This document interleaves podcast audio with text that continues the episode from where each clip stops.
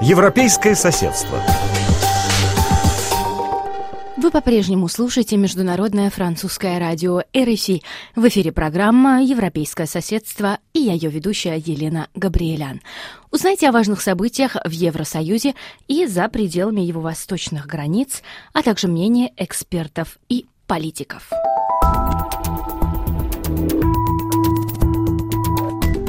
Экс-шоумен и новый президент Украины Владимир Зеленский взял паузу. Его социальные сети, став мощным инструментом во время предвыборной кампании, молчат уже четвертый день. От имени самого политика, обещавшего после избрания продолжать прямое общение с народом, пока что выступает его пресс-служба или же представители его команды. Как реагируют украинцы на молчание президента и чем это объяснить, об этом поговорим в этом выпуске с гостем программы Виталием Морозом, руководителем программ новых медиа в Интерньюз Украина.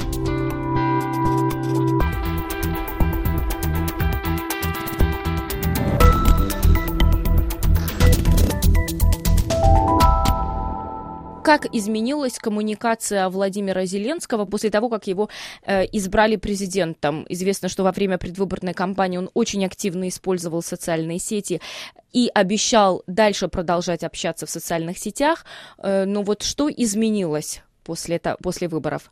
А, ну, в первую очередь, общество э, в Украине э, ждало от, э, от Зеленского то, что он э, будет сразу же после результатов выборов общаться напрямую, э, говорить уже как э, президент, который вступит э, на, на свою должность через э, в течение месяца, э, но пока этого э, не произошло, и очень многие недоумевают, э, куда делся э, э избранный президент, потому что э, в коммуникации его очень мало, какие-то э, основные э, есть какая-то не проактивная, а очень такая ретро, э, ретроспективная реакция на какие-то очень важные вопросы в обществе, как, например, Россия, которая э, приняла постановление, что будет раздавать паспорта э, на оккупированном Донбассе, э, то каких-то сообщений в течение последних четырех дней именно от а,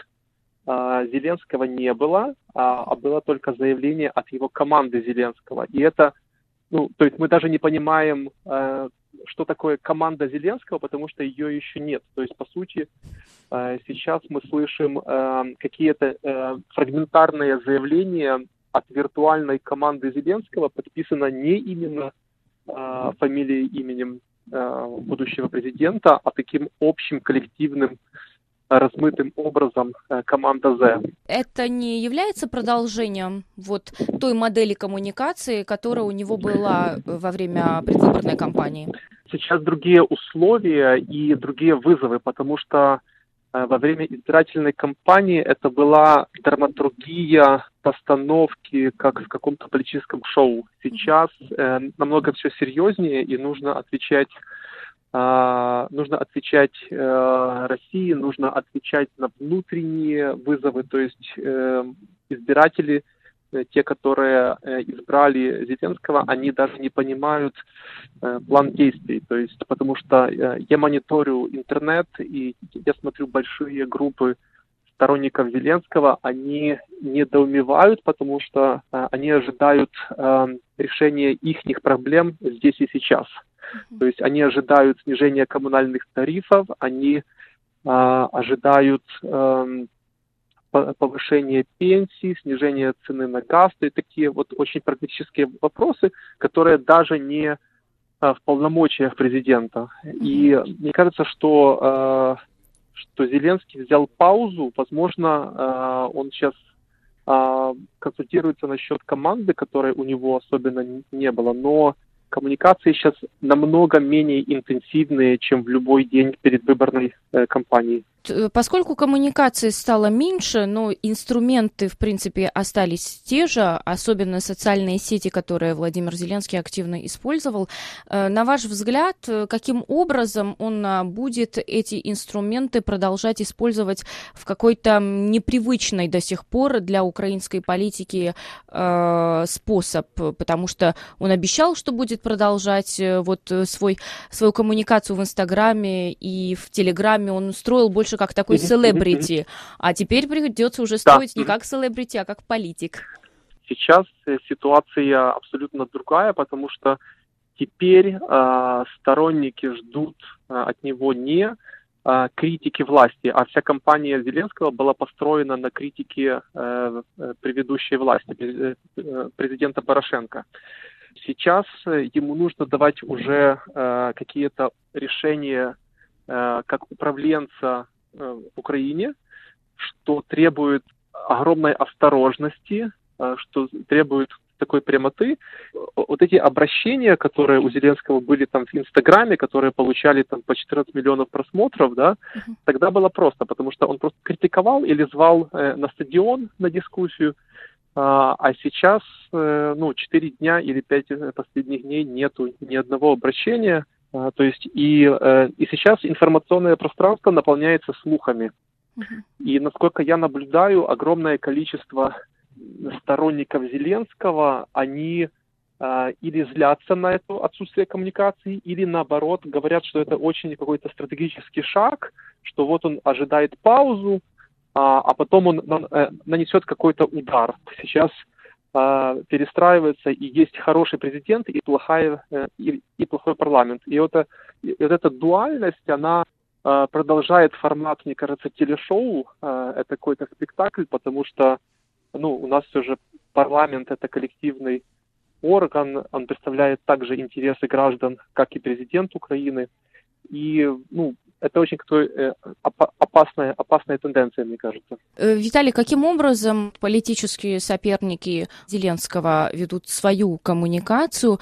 Э, потому что до выборов эксперты утверждали, что Владимир Зеленский каким-то образом задает новый тон методов общения, и мы видели, что в ходе второго тура Петр Порошенко как-то начал более активно использовать социальные сети. Каким образом сейчас, после выборов, поменялись появились вот эти методы коммуникации у политических соперников новоизбранного президента? А, ну, я бы сказал шире, что э, подход Зеленского э, вообще к коммуникации, он скорее рассматривался как исключение из правил, потому что я считаю, что в Украине как демократический процесс, он был как бы э, сломан. Сломан в смысле использование популизма, использование технологий против демократических институций, в смысле, что норма была всегда рациональные дискуссии, рациональные дебаты, то есть функционирование демократических институтов. Сейчас же оказывается, что вот это сломанные выборы, это может быть уже нормой, а не каким-то исключением. И пример этому а, кампания Трампа в 2016 году, а, когда технологии тоже использовались, Brexit э, э, в Британии – и сейчас есть опасность, э, что другие политики, конечно же, посмотрят на успех Зеленского и будут э, идти вот этим путем а, популизма, а, путем э, создания виртуальных каких-то образов и уходить от очень важных дискуссий.